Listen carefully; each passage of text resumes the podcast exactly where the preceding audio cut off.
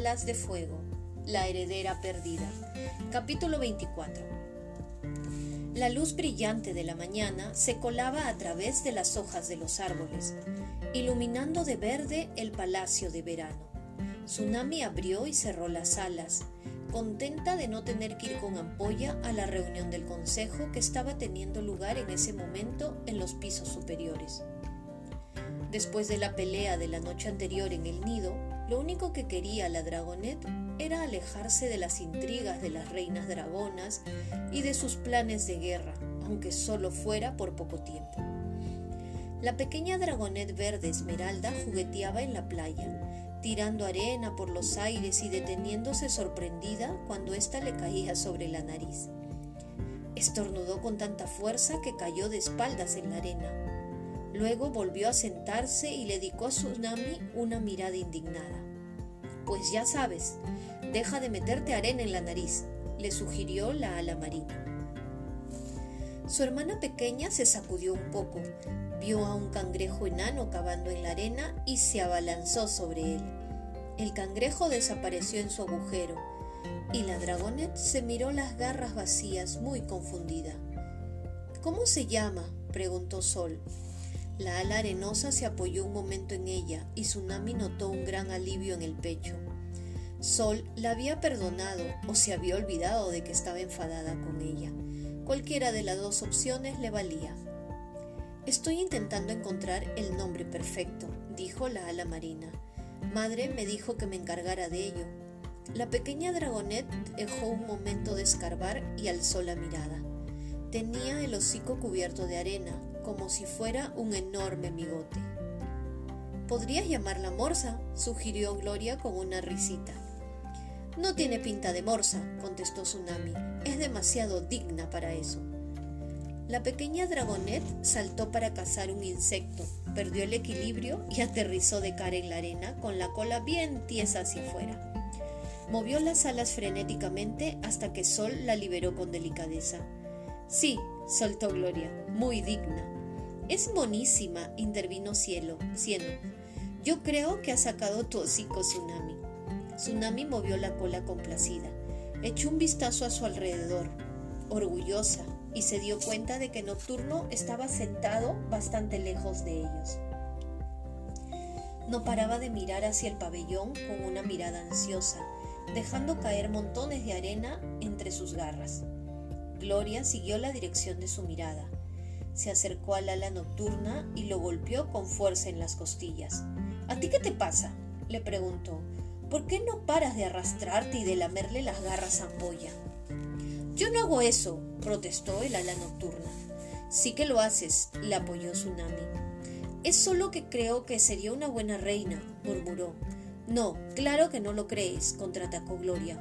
Cuando estábamos bajo la montaña, dijiste claramente que era malvada y que probablemente tenía planes muy siniestros para el resto de Pirria. Así, es verdad, lo dijiste, dijo Cieno mientras hacía un agujero en la arena para que la dragonet pudiera meterse en él y seguir jugando. Lo recuerdo. Nocturno le lanzó una mirada de enfado. ¿En serio lo recuerdas? Entonces, ¿por qué la amas tanto de repente? preguntó Tsunami, mientras su hermana pequeña se metía en el agujero y luego daba un salto para salir, batiendo las alas para quitarse toda la arena. Ampolla es inteligente, tartamudeó Nocturno. Ella... esto... es mucho mejor que brasas o llamas. A mí no me gusta, dijo de pronto Sol, para sorpresa de Tsunami. ¿De verdad? Preguntó Nocturno que parecía alicaído. Sol negó con la cabeza. Me llamó encanto, como si eso fuera todo lo que la gente necesitaba saber de mí. Pero es que eres un encanto, le dijo Cieno dándole unos golpecitos en la cabeza. Es una palabra que te resume bastante bien, estuvo de acuerdo Tsunami. Sol los miró con el ceño fruncido, en un gesto que a Tsunami le pareció bastante mono pero estoy de acuerdo en que a mí tampoco me gusta. Más que eso, no confío en ella. Creo que necesitamos conocer a llamas. Puede que todo eso de que no tiene cerebro sea una exageración. Lo dudo, murmuró Nocturno con aire melancólico. Entonces, ¿ya podemos irnos?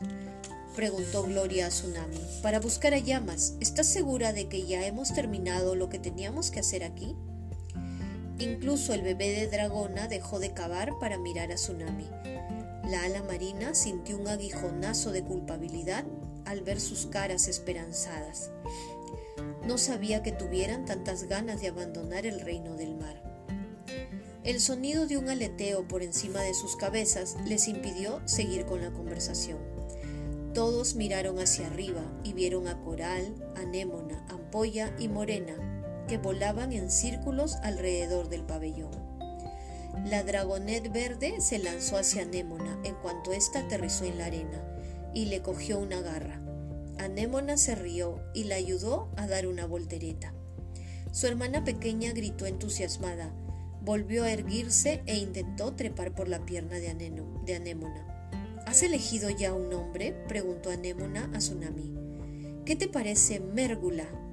Es una especie de pájaro marino, explicó Nocturno con su voz de sabelotodo. Ah, soltó Cieno. Guay. Es decir, ya lo sabía, claro. A Tsunami le gustó la expresión que vio en la cara de su madre mientras contemplaba a las dos hermanas juntas. Parecía orgullosa, protectora y feliz por ellas. No se había equivocado con ella. La reina coral nunca mataría a sus hijas, ni siquiera si una de ellas intentaba algún día ocupar su lugar. Cuando creciera, se preocupaba por sus hijas, quizá demasiado, pero Tsunami creía que eso era mejor a que no se preocupara nada. Se preguntó si Ampolla o Brasas tendrían alguna dragonet. Nocturno seguro lo sabía. En algún pergamino tendría que ponerlo por algún lado. Tsunami tenía la sensación de que Ampolla no le importaría matar a sus propias hijas si lo consideraba necesario. Aquellos ojos negros, brillantes, ocultaban más secretos y planes de los que Tsunami quería saber. La estatua de Orca ha sido destruida, suspiró la reina. Una pena, porque era tan hermosa. Mi hija tenía mucho talento. No puedo creer que me ocultara sus poderes de ánimos podría haberse entrenado también con remolino. Vaya, y se lo perdió, soltó Tsunami guiñándole un ojo a Némona. Tendremos que examinar todas las estatuas que esculpió, reflexionó Coral, y asegurarnos de que no hay más encantamientos pululando por ahí. Entonces, ¿ya estamos seguros de que fue Orca? preguntó Tsunami. ¿Nadie más del palacio podría ser un Animus? No pudo evitar mirar a Morena mientras lo decía. Lala Marina se limitó a devolverle la mirada. Coral negó con la cabeza. Antes de que la destruyéramos, Anémona reanimó a la estatua y la obligó a confesar quién la había encantado. Su respuesta fue clara como el agua, Orca. Volvió a suspirar. Orca esculpió esa estatua y la colocó en el nido poco antes de desafiarme. Supongo que esperaba ganarme, así que se aseguró de que existiera una manera de librarse de las otras herederas para que no pudieran desafiarla. Eso explica sus últimas palabras, sisió Morena. Sí, dijo Coral con tristeza. Dijo, lo he hecho todo, lo he hecho todo mal. Ahora reinarás para siempre, ¿verdad, madre? Deberías agradecérmelo. Ahora nadie podrá detenerte. La reina bajó la mirada para contemplar a Némona y a Mérgula, que seguían jugando con la arena. Acarició la cabeza de Anémona con una expresión de pena. Pero, dijo Cieno, que seguía dudando, si Orca era la asesina, entonces, ¿quién atacó a Tsunami en el túnel? La reina coral se encogió de hombros. Ya lo encontraremos, dijo. Así es como funcionan las historias. Anémona le dedicó a Tsunami una mirada de frustración. Tsunami seguía creyendo que su atacante tenía que ser tiburón. Ya había abandonado las mazmorras y patrullaba el palacio de verano con una expresión de enfado en el hocico. Y la verdad no había sido demasiado amable ni la había apoyado cuando ella había salido del nido sangrando por las agallas con la dragoneta en brazos. Tsunami alzó un brazo y se tocó el vendaje de algas que llevaba alrededor del cuello. Le dolían las costillas cada vez que se movía, pero los curanderos le habían dicho que lo único que necesitaba era descansar y dejar que las fracturas se curaran solas. ¿Descansar? Los dragonets del destino no tienen tiempo para descansar, pensó con tristeza. Ahora que hemos descubierto al verdadero asesino, le recordó Tsunami a su madre, prometiste que liberarías a Avisal. Ya lo sé, contestó la reina, pero no estoy muy segura de qué, de qué hacer con él. Está claro que no puede quedarse en mi reino. Tendrá que volver arrastrándose a esos garras de la paz y a ver si lo acogen. Quizá pueda venir con nosotros, se le escapó a Tsunami antes de cerrar la boca con fuerza. Pero ya era demasiado tarde. Coral y Ampolla la miraban de una manera que le incomodaba muchísimo. ¿Con vosotros? dijo su madre lentamente. ¿Os vais a algún sitio? Nosotros... Eh, yo sí, creo que sí. Tsunami se dio cuenta de que sus amigos se estaban acercando unos a otros tras ella. Este no es mi lugar, madre. Quería que lo fuera, pero no hago más que causar problemas y no estoy haciendo lo que se supone que debo hacer. No hablo acuático, no entiendo el consejo. Ahora tienes dos hijas que podrían ser unas reinas maravillosas algún día, señaló Anémona, pero mi destino está en otro sitio. Tengo que parar esta guerra y necesito a mis amigos para eso. ¿Y cómo piensas hacer eso? preguntó Ampolla en voz baja. No lo sé, contestó la dragonet. Ya lo averiguaremos. Pensamos que deberíamos ir a conocer a Llamas, sugirió Cieno, solo para ser justos. ¡Ay, Cieno, cállate! pensó Tsunami como una mueca. Pero eso no cambiará lo que nosotros, quiero decir, que seguimos creyendo que tú eres, soltó Nocturno rápidamente mirando a Ampolla. Al ver la mirada amenazante de Tsunami, guardó silencio. No, estalló Ampolla. Los diamantes de la espalda le temblaron cuando se acercó a ellos. Nadie se irá de aquí. No puedes decirnos lo que tenemos que hacer, le espetó Tsunami. Yo soy vuestra elección, sisió la ala arenosa. Los alas no. Los garras de la paz me quieren a mí. ¿Ah, sí? preguntó Gloria. ¿Ya lo saben? De todas formas, no es decisión tuya, exclamó Tsunami. Podría haceros la vida muy fácil de ahora en adelante, les dijo Ampolla. Lo único que tenéis que hacer es decirle a todo el mundo que los dragonets del destino me han elegido a mí como la futura reina de alas arenosas y eso lo podéis hacer desde aquí, donde yo os pueda vigilar. Donde nos podáis retener como a prisioneros, queréis decir, rugió Tsunami enfadada. Ya hemos sufrido suficiente, gracias. Madre, dile que jamás me harías algo así. La reina coral le dirigió a Ampollo una mirada nerviosa. Querida, estoy segura de que te seguirán eligiendo a ti después de conocer a Llamas. Nadie jamás la elegiría a ella, ni en un millón de años. Quizá, pero antes tendrían que sobrevivir todo ese tiempo, si se Ampolla dulcemente. Tú, mejor que nadie, sabes lo peligroso que es el mundo allá afuera, Coral. Acuérdate de lo que le pasó a Gaias. Si obligamos a los dragonets a que se queden aquí, los estaríamos protegiendo. Oh, eso sí que tiene sentido.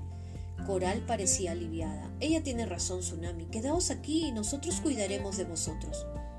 Tsunami miró a sus amigos. Nocturno parecía hecho polvo, pero los otros parecían esperanzados, como si confiaran en que ella podría sacarlos de allí.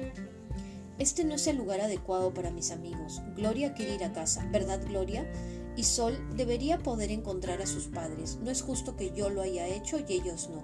Simplemente, dijo enderezando las alas, tenemos que irnos y si, intentáis reteneros, no seréis mejores que los garras de la paz o que la reina escarlata. Ampolla miró a Nocturno. ¿Y tú no tienes nada que decir sobre esto, a la nocturna? Él se limitó a mirarse las garras sin, sin responder. Ampolla bufó. Menudo inútil. Todos tienen alguna tara, ¿verdad? Pero sois los dragonets que tengo y no os pienso dejar escapar, dijo Ampolla volviéndose hacia Coral. Enciérralos en tu, prisión. Ella nunca haría algo así, repitió Tsunami, ¿verdad, madre? ¿A que no lo harías? Quizá te ayude a tomar una decisión, sisió Ampolla. Saber quién mató a tu marido en la arena de los alas celestes. Tsunami sintió que se le congelaban las escamas. Ahí estaba, el momento en el que sus secretos saldrían a la luz para obtener justo lo que se merecía. Coral hinchó las agallas y abrió los ojos de par en par. ¿Qué estás diciendo? ¿Ya sabes que murió en la arena? continuó su aliada. Pero, ¿sabes quién fue su oponente? ¿La dragona que le quitó la vida? Quizá debería, también debería saber, soltó Nocturno, de repente dirigiéndose a Coral, que Ampolla mató a Rapaz y que os ha estado mintiendo todo este tiempo, que quiere que Membranas muera para satisfacer sus propios intereses y que no le importa nada relacionado con vuestras hijas. Ampolla arqueó el cuello como una cobra y sisió al ala nocturna. Nocturno se cubrió la cabeza con las alas, como si estuviera esperando que lo tumbara con un golpe de la cola. Pero todo lo que dijo el ala arenosa fue, te arrepentirás de esto, ala nocturna inútil. Coral envolvió las alas con, las alas a Anémona y a Mérgula y retrocedió un paso hasta el agua.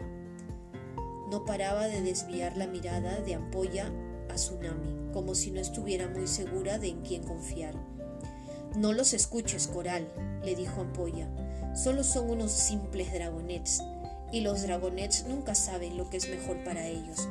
Creo que podemos estar bastante seguros de que en la lista de cosas que nos convienen, una prisión no está en los primeros puestos, espetó Tsunami. Y de ahora en adelante, Ampolla, mostrad algo de respeto y dirigíos a mi madre como reina coral.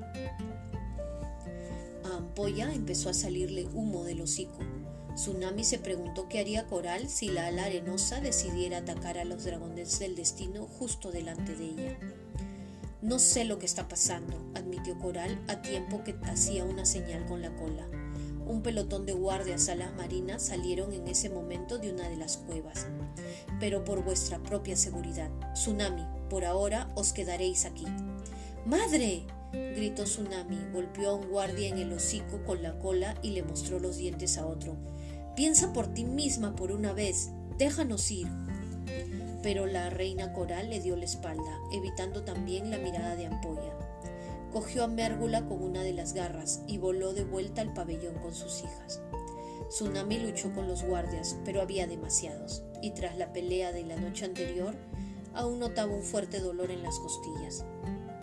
Uno a uno consiguieron controlar a todos los dragonets y arrojarlos a la misma cueva que hacía las veces de prisión, donde Avisal y Membranas habían desaparecido el día anterior. Había las marinas observando la escena desde todos los ángulos del pabellón. Tsunami nunca se había sentido tan humillada.